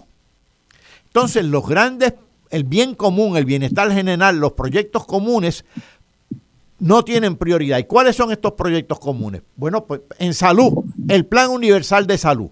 ¿Quién está hablando del Plan Universal de Salud? Bueno, los partidos de minoría quizás, pero no creo que nadie en, el gobierno esté hablando del Plan Universal de Salud. En el caso de la seguridad social, los sistemas de retiro están en precario, definitivamente. ¿Quién está pensando en un plan universal de retiro? donde cotice el patrono privado, cotice el empleado privado, cotice el autoempleado y cotice el gobierno y cotice el em-, empleado público. Así sí se puede solventar. Pues nadie. La educación pública se dice que tiene prioridad, pero a la luz de los resultados y de la situación en que están las escuelas, ciertamente tendrá prioridad presupuestaria que se traduce en buenos contratos para entes privados, pero no en educación pública. Eh, el ambiente, también eso es un bien común que debe tener prioridad. Eso está pasando a un segundo plano en el presupuesto, en los, en los intereses de los legisladores, en los intereses de los alcaldes y lo que es más triste todavía, en los intereses de los sindicatos que por definición deberían darle prioridad a lo colectivo. Así es. Marta. Bueno, y gracias, Catama, por, por esa parte que es bien importante que iba a mencionar, ¿verdad? Estos proyectos comunes. Pero yo creo que también que hay una desviación de las agendas sociales. Y es básicamente esa trivialización de la agenda social. Se le dan contratos a unas ONGs que se crean de momento, porque hay ONGs y hay otras ONGs, por si acaso. ¿verdad? Claro. Está hablando también de la perversión de las ONG, que también se llevan sus exenciones contributivas y se montan en función de evadir, pagar contribuciones. Entonces hay unas ONG que se están montando que los políticos las favorecen porque lo que hacen es, pues bueno, vamos a hacer una fiestecita en este lugar, le damos pues unas, unas merienditas a los niños y así logramos también ese clientelismo electoral. Y entonces no, no, se les da la función importante, les resta oportunidades a otras ONGs que tienen funciones importantes de, prevención de la violencia contra la niñez, de prevención de la violencia contra los ancianos, de prevención de la violencia doméstica, de, de, denunciar la situación de los feminicidios. A esas otras se les resta dinero porque no hacen este populismo de derecha que acabas de señalar, ¿verdad? que es para que ellos entonces se vean como los grandes gestores de todo esto, ¿verdad? porque no le interesa invitar a los políticos a decir cosas que no, que no están haciendo. ahí vemos también e, ese, esa trivialización de cómo nosotros desviamos las agendas sociales. Y ahí también se crean ONG que tienen en función de decir que defienden el ambiente y tampoco lo defienden y sacan del medio a muchas organizaciones que no estaban identificadas como ONG, sino organizaciones que se forman de las bases de la, de la comunidad para defender sus espacios sociales, ambientales y económicos, ¿verdad? quedando esos espacios ahí en, manos de la gente, pero que no se le dan esos, esa aportación adicional. Entonces, ahí vemos cómo podemos, cómo estamos viendo en Puerto Rico, que lo poco que se está haciendo bien se va destruyendo también en la medida que otra gente se mete con agendas este, que no son las agendas que deberían de estar funcionando se llevan parte de ese dinero. Entonces, aquí también eh, parte de lo que está diciendo el, compañero, está diciendo que es importante que empecemos a hablar del plan de salud universal. Es importante que empecemos a hablar de un sistema de pensiones universal también. Es importante que empecemos a hablar de vivienda. Y como señalaste al principio, una cosa eran las grandes este, edificios que se construían de los residenciales públicos, pero ahora ni siquiera eso tienen las personas. Están siendo demolidos muchos de esos residenciales, pero las personas no vuelven a, a a viviendas que son de interés social. Entonces ahí empezamos también a alejar porque estamos tergiversando las agendas. Entonces los alcaldes entran cuando se ven oprimidos, cuando la Junta de Control Fiscal le quita los fondos o cuando tienen alguna necesidad urgente como que un desastre que fue creado por otro evento y entonces ahí es que entra. Y es parte de, de, lo que estamos viendo hoy en día. Hace falta fortalecer el gobierno, pero del, del gobierno del pueblo con el pueblo, para que el gobierne bien. Hace falta fortalecer este tipo de instancias. Hace falta fortalecer también a las comunidades y vuelvo a insistir, hay que llamar al gobernador a decirle que firma la ley de legislación activa porque se nos va la vida con esa ley de legitimación activa. Hay que participar en las pistas públicas, que la gente no está participando porque está perdiendo la fe en todos estos procesos, pero no podemos ceder nuestros pocos espacios de discusión que tenemos y de aportación. Y nosotros como académicos, en el caso mío particularmente como académica, participo porque es un proceso también de reeducar al pueblo y ayudarlo en esa otra función que es importante. Entonces, es triste, el caso de que muchos de nuestros compañeros, tanto en la universidad pública como privada, montan estas eh, eh, esto, agencias de consultorías para hacer productos al diseño, ¿verdad? Pero entonces se le olvida también dar esa aportación social que es importante, es volver, volver de nuevo a esa aportación social. Eso que se creó con todo bueno hace tiempo atrás, o sea, de que la gente fuera consultada, de que se consulta, que, la, que los científicos sociales fuéramos a trabajar con las personas, los escucháramos y recogiéramos esa información y los ayudáramos a montar un proyecto. Es importante retomar eso. Y la Universidad de Puerto Rico no tendrá muchos fondos, pero es importante que los retomen. Las escuelas públicas también es importante que los retomen porque los maestros y maestras de escuelas públicas también se distanciaron de la sociedad antes, y por lo menos los maestros que yo tuve en la escuela pública, iban continuamente a hablar en las comunidades y eran, los, eran esos ejemplos que todo el mundo quería seguir. Hoy día los maestros y maestras están demasiado alejados. Entonces, hay que quitar ese individualismo y volver de nuevo a ese colectivo social, a retomar esas calles, a hablar con las personas, pero también a, explicarle estos proyectos de, de, lo que sería bien común, esos proyectos comunes, porque es importante un plan de salud universal, porque es importante la educación pública y gratuita, porque es importante la educación universitaria, porque es importante ese, ese plan de, de pensiones para que todos y todas podamos disfrutarlo y no que estemos ahí como que una gente dice, ah, pero tú, eres pensionado y yo no recibo pensión. Pues no, todos y todas tenemos derecho a tener pensión. Es importante retomar nuestros derechos humanos y civiles, porque si no, cada vez los vamos, los vamos perdiendo, nos los van quitando y la gente ni se entera.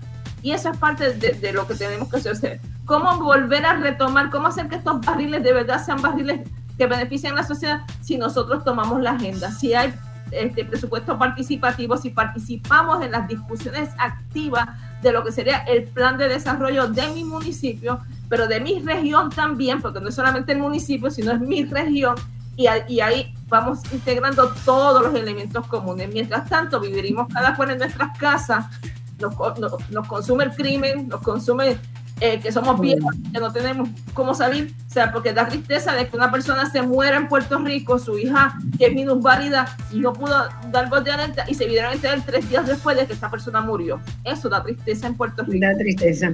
Bueno, vamos a una pausa. Este programa tiene muchas cosas sobre las cuales tenemos todos que reflexionar. Eh, yo les invito a que participen esa exhortación que estaba haciendo Marta a que también participen en este programa. En este próximo segmento tendrán la oportunidad de, hacer su llamada, de conversar con estas extraordinarias eh, participantes que nos acompañan hoy eh, y volcar sus preguntas o hacer sus comentarios, pero hay que sacudir la modorra y participar en todos los espacios que se pueda. Vamos a la pausa. Cuando volvamos, redondeamos esta comunicación y abrimos los micrófonos. Eh, ustedes recuerdan que es por el 787-292-1703, 1704 o 1705. Esto es voz alternativa. Vamos a la pausa.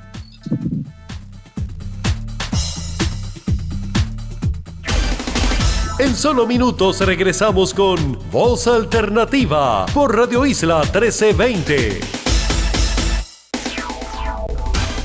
Ya estamos de regreso al análisis de los temas que te interesan. Escuchas Voz Alternativa por Radio Isla 1320. Bueno, amigas y amigos, esta discusión del presupuesto, de Hacienda, de los recaudos, de las prioridades, ha suscitado mucho interés. Ya tenemos una llamada en el control. Le pido al control que nos la pase con mucho gusto. Adelante. Sí, esto, buenos días, señora Marta. Privilegio esto en comunicarme con usted y su programa. ¿Quién me, quién nos habla? Sí, le hablo a Alfonso directamente desde Phoenix, Arizona, con una temperatura riquísima en verdad. Ay, qué bueno, Soy de Carolina, bueno. pero estoy aquí en, en Phoenix, Arizona. Bueno, fíjese que la- este programa se escucha muchísimo en la diáspora también y eso a mí me alegra enormemente, enormemente. ¿Cómo no? Adelante. ¿Cómo no? Ok, do- doña Marcia, es que yo tengo una, una, o sea, yo, yo soy loco oyendo su programa todos los domingos y demás. A veces comparto y a veces no, pero yo quisiera que usted me sacara de al menos dos dudas. ¿Es cierto o no que en Puerto Rico la mayoría de maestros, eh, jueces, fiscales son mujeres? ¿Sí o no? Yo tengo la estadística. Yo creo que sí, Hello. que ya son, son mujeres. No, no, no, Eh, no, no, no lo crea, doña Marcia, son, son, son, son mujeres, son mujeres, una estadística harto probada. Entonces, dicho eso que- eso, yo, perdón, que son, eso es lo que digo, que son mujeres. Y ya Sí. una de las, de las cifras importantísimas que también nos debe llamar a reflexión es lo que está pasando en el proceso educativo, ¿verdad? Donde cada vez más mujeres son las que egresan, se gradúan de las universidades. Ajá. Eh, Entonces, doña Marcia, dicho eso, a mí se me hace, por ejemplo, yo, o sea, mi primer, eh, eh, ¿cómo es? Mi primera escuela fue en la Pedro Moxó, en el Comandante Carolina. Yo En recuerdo a mis prados y demás, yo con seis añitos. Óigame, jamás, jamás a nosotros ahí nos enseñaron que la mujer era menos, había que darle todo lo contrario. Óigame, si nosotros tocábamos una nena, ya sea en la escuela, oye, y cuando llegábamos a la casa, eso era salsa lo que nos daban. Entonces yo no puedo entender cómo algunos grupos o personas insisten en decir que en Puerto Rico hay un descrimen contra la mujer. Y para cerrar, para que usted me explique, o sea, yo quisiera saber un dato, un dato, que me digan que en Puerto Rico alguien, alguna de las mujeres asesinadas, la mataron porque fue mujer. Porque ¿qué dice? Que hay un abuso contra la mujer. No, no, no, no. Nada que ver. Yo no he visto un caso de que, oh, mira, a esa fulana la mataron porque era una mujer. No, no. Las que han matado, que es una desgracia, que es una desgracia, son lo que han pasado toda la vida en todas las sociedades, en unas más que otras. Démosle gracias a nosotros en Puerto Rico que nosotros tenemos ese nivel, porque si miramos para cualquiera otra de las repúblicas alrededor, nos triplican y, y, y cómo es de 10 a 20 veces los casos de feminicidio. Y para cerrar, fíjese que uno no puede señalar y acusar así en generalidad. Mire con los casos de Pierluisi y sus primos que rápido que hicieron, ah, porque son primos, son Pierluisi, un, un hombre que yo admiro como Silverio Pérez. Mire el caso del hermano. Ahora vamos a juzgar a Silverio por el hermano. Muy amable por su tiempo, doña Marcia. Bueno, vamos por parte. Vamos, O si vamos quiere hacerme parte. alguna pregunta, yo estoy dispuesto. Sí, sí, cómo no, vamos por parte. Y le pido también a Marta y a, y a Francisco que nos ayuden acá. Eh, yo estoy en el primero, aire. ah, primero este, tengo que decir que efectivamente las mujeres están cada día ocupando más posiciones que antes no ocupaban. Pero todavía en Puerto Rico existe un diferencial salarial importante. Las mujeres ganan alrededor del 65% en las profesiones de lo que ganan los varones. Así que ahí no hay igualdad, ahí hay No, pero eso, eso, pe- perdónenme, doña Marcia, eso no es cierto de todo. Porque, por ejemplo, digamos, vamos a coger una periodista, doña Carmen Jové. No, no, pero no lo o sea, puede, no lo puede poner ella- individualmente. Estamos hablando. No, pues coja, que- pues coja la presidenta del, del ¿cómo es? Del, del Tribunal Supremo. O sea, no, no, no, no, no me diga que en Puerto Rico, dígame qué ley se, se- esto, se respalda eso. Yo conozco un poquito, no me diga, en Puerto Rico no hay una sola ley que discrimine contra la mujer. No hay una sola identidad. Ah, en lo privado sí, porque yo, yo tengo un negocio de soldadura. Yo le puedo pagar Bien. que yo quiera. va- va- vamos por parte, vamos por parte porque Ajá. esto es muy importante que lo que lo sepamos. Muy, muy bien, Ha muy habido- bien. ha La felicito por dejarme al aire. Ha habido una lucha muy grande históricamente por adquirir los derechos de las mujeres. Fíjense, vamos a tomar el caso del sistema educativo. ¿Usted sabe por qué las mujeres son, casi todas las mujeres, los las maestras son mujeres en Puerto Rico? Eso tiene una explicación histórica. Todo Puerto Rico, en, todo el mundo es así, doña Marcia. La mayoría son mujeres. Usted me preguntó de Puerto Rico. Vamos a hablar de Puerto Rico. Claro, no, pero usted lo, usted lo personaliza como en No, no, en el mundo entero la mayoría de los educadores son maestras. Ok, yo no sé, no sé las razones por las cuales en otros países son maestras. Puede haber muchas ah, razones, porque, porque la sociedad piensa que las maestras mujeres están más capacitadas porque tienen el instinto maternal, porque tienen la capacidad de enseñarles a, ¿verdad? las tareas del hogar y a pensar lógicamente y ordenadamente. Puede haber muchas razones, pero también había una razón económica. En el caso de Puerto Rico, clarísimo.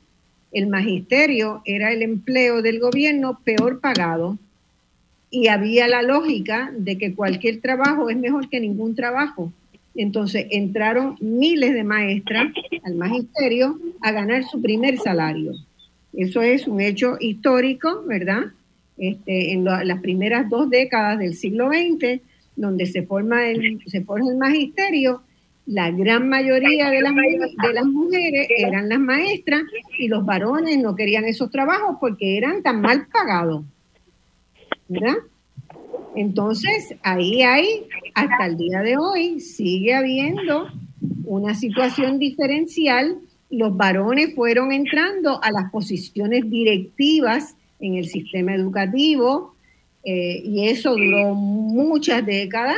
Hoy ha cambiado bastante porque hoy hay muchas más mujeres que están decididas a pelear por los espacios directivos también, ¿verdad? Y se ha ido equiparando. Eso es una, una relación que dinámica, llamemos. No es que hay una cosa fija. Eh, hay procesos de lucha que trajeron el crecimiento de oportunidades, ciertamente. Las mujeres las aprovecharon, demostraron que podían ser buenas maestras, que podían ser buenas abogadas, que podían ser buenas CPA, que podían ser buenas en la empresa y han ido creciendo exponencialmente. Sin embargo, cuando usted mira los números agregados de todos los sectores, todavía hay un diferencial salarial entre las mujeres y los varones en su conjunto, en Puerto Rico y en todos lados. Por mejor fiscal que sea una mujer, generalmente, eh, no estoy segura si en la fiscalía opera así, pero en muchas de las profesiones las mujeres siguen estando un peldaño que es más o menos del 65% de lo que gana un varón. Y eso es una discriminación esa ley, esa ley que existe en Puerto ah. Rico y en muchos países es ley de igual paga por igual salario, no se cumple. Hay discriminación contra las mujeres que se seguirá luchando hasta que eso llegue a ser una realidad. Marta, ¿tú quieres añadir un poco a eso? Sí, para cerrar, doña Marcia, ¿puedo decir un comentario?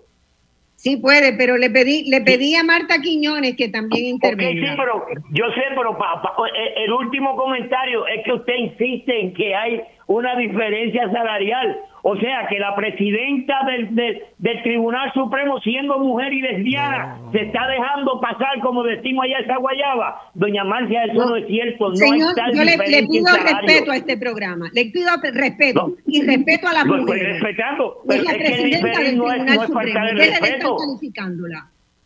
El, el diferir no es faltar el respeto.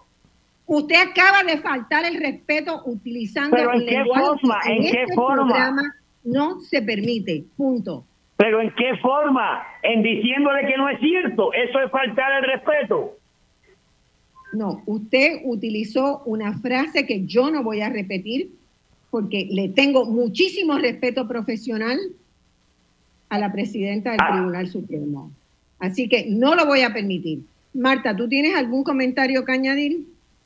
Mira, el problema es que cuando aquí en Puerto Rico hablamos de los feminicidios, es que la gente trata de visibilizarlos, porque el problema es que si decimos la mataron por ser mujer, la mataron por ser mujer sencillamente, o sea, la mataron, la mató un hombre porque la quería supuestamente y porque la sentía como de su propiedad. Así que ahí, ahí vemos que sí, las mujeres las matan, no todo el tiempo, pero las matan por ser mujeres, o sea, por ser la pareja de alguien. O sea, y ahí está, la intención es lo que hace el feminicidio. Esa intención continuamente la vemos, o sea, esta persona va y la busca, ella tenía órdenes de protección y la mató porque la creía que era de su propiedad. Y ahí entonces vemos es ese concepto de la propiedad, de quién es el dueño de qué, que es lo que tratamos de vencer. O sea, nadie es dueño de nadie, cada uno de nosotros somos dueños de nuestra propia vida. Y ahí entonces eh, vemos esta cuestión del, discrimen hacia, la, hacia e, ese concepto de feminicidio que la policía de Puerto Rico no quiere reconocer muchas veces que son feminicidios. Y recientemente se dio el caso de este, este señor, este ex militar, que el juez no, no, le encontró causa por feminicidio porque la mató, la porque no le lograron probar que la mató, sino que la descuartizó, la volvió pedacitos que, que, los, que los que hicieron la, forense no logró identificar la causa de muerte y entonces no la clasificó como feminicidio. Pero tú no matas a nadie, tú no descuartizas a nadie porque se cayó y se dio un golpe o porque le dio un ataque cardíaco, ¿verdad? como quieren alegar actualmente. Pues ahí vemos ese, ese, proceso. Sí, la mayoría de, de, de, la, de los educadores en Puerto Rico son mujeres también se le pagaban más bajos salarios y los hombres buscaban otras alternativas. Pero sí tenemos un gran porcentaje de varones en la educación. El jueces y fiscales, pues sí se han apoderado de ese espacio, pero también vemos una limitación algunas, eh, en otras ramas, como sería ingeniería. Y en ingeniería, en el gobierno y en, y en algunas empresas privadas, se le pagan más a los hombres y menos a las mujeres. Y se le da un diferencial, no el salario es exactamente igual, se le da un diferencial y lo sé porque mi esposo cuando trabajó de ingeniero le daban un diferencial, o sea, es parte de lo que se hace que no se pone en papeles, que no necesariamente aparece, que, que, no aparece en la convocatoria del puesto, pero sí se negocia verbalmente, o sea, que si vemos unas discriminaciones que se dan también. Nosotros hemos tratado, por ejemplo, de romper todos estos esquemas de discriminaciones y desde Bosque Modelo Puerto Rico, que es una figura jurídica que, hemos que se ha creado, hemos tratado de empoderar a las mujeres en profesiones no tradicionales y dimos, estamos dando cursos también de mujeres instaladoras de paneles solares. Esa, esa profesión que se veía como de hombre, tratamos de quitarle esta connotación para que también las mujeres la vean como un espacio económico que pueden, que pueden aspirar y muchas de ellas han montado sus empresas en ese espacio, compiten contra, contra las empresas masculinizadas, pero es parte de esa feminización algunas veces de algunas profesiones o masculinización de algunas profesiones y lo vemos también cuando se trata de negociar los salarios de cada uno de ellos. Lo vemos también en otras instancias privadas, por ejemplo, en, en las cooperativas, la mayoría de las que vamos a encontrar allí son mujeres. ¿verdad?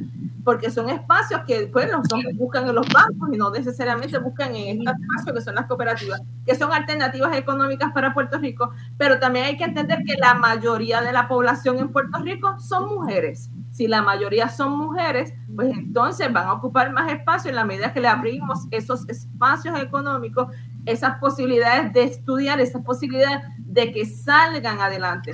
Pero el mismo gobierno también discrimina, por ejemplo, cuando daba ayudas para salir de la pobreza, le decía, vete a estudiar esteticista, vete a estudiar técnica de uña. Y nosotros le, dijimos al gobierno, no, mándalos a estudiar para ser peritos electricistas, para que compitan en un espacio económico que genera dinero.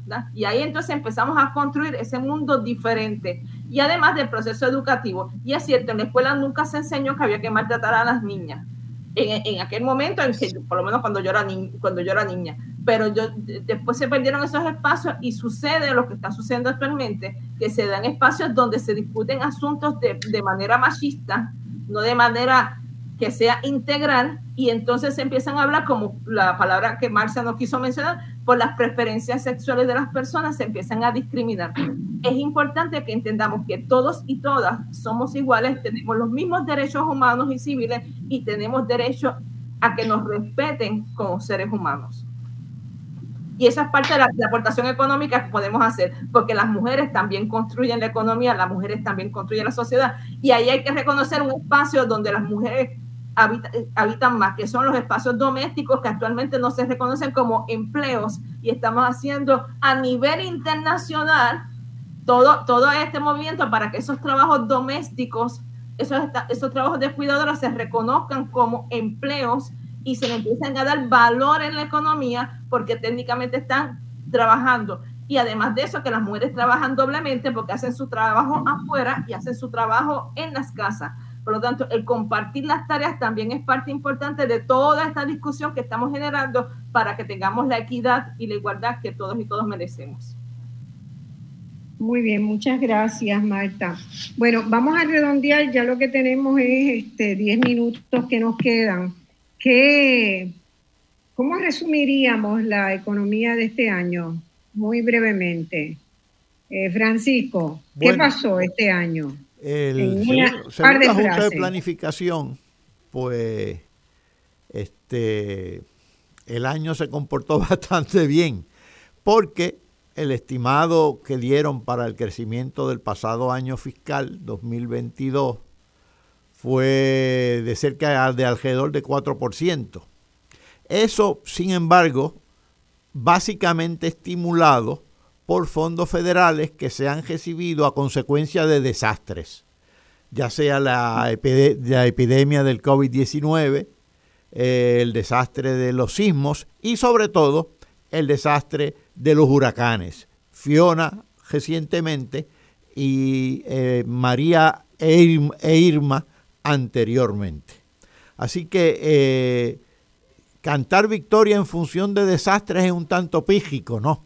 Además, los fondos federales de, de emergencia, recordemos que no son recurrentes. Además, recordemos que muchos de ellos simplemente han transitado por, por aquí, se han ido en gastos y debido al, alto coeficiente de importaciones no circulan de manera prolongada, sino que salen.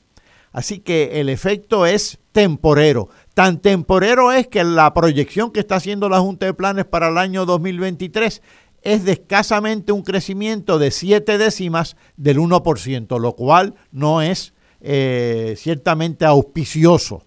Eh, yo no veo ningún plan económico en Puerto Rico, no veo un programa de solidificación o de ampliación de la base propiamente productiva del país. Eh, y eso pues nos llena de incertidumbre con relación al futuro inmediato. Yo creo que está muy bien porque eso de vivir del desastre es un poco lo que ha estado haciendo Puerto Rico y, está terrible porque tendríamos que pues, vivir el resto de la vida del desastre para que el país le vaya un poquito mejor. Eh, yo coincido plenamente, hay que ampliar la base productiva. Puerto Rico tiene que producir algo, no meramente vender algo eh, que se importa, ¿no? Y yo creo que ahí está el gran desafío. En Puerto Rico hay mucha gente muy creativa, hay muchos espacios para para la producción y es increíble que el país produzca tan poquitas cosas, ¿verdad? Tan poquitas cosas que pueda, está básicamente limitado al sector de la farmacéutica y la industria de químicos, pero, pero hay una base muchísimo más grande para, para producir. Marta.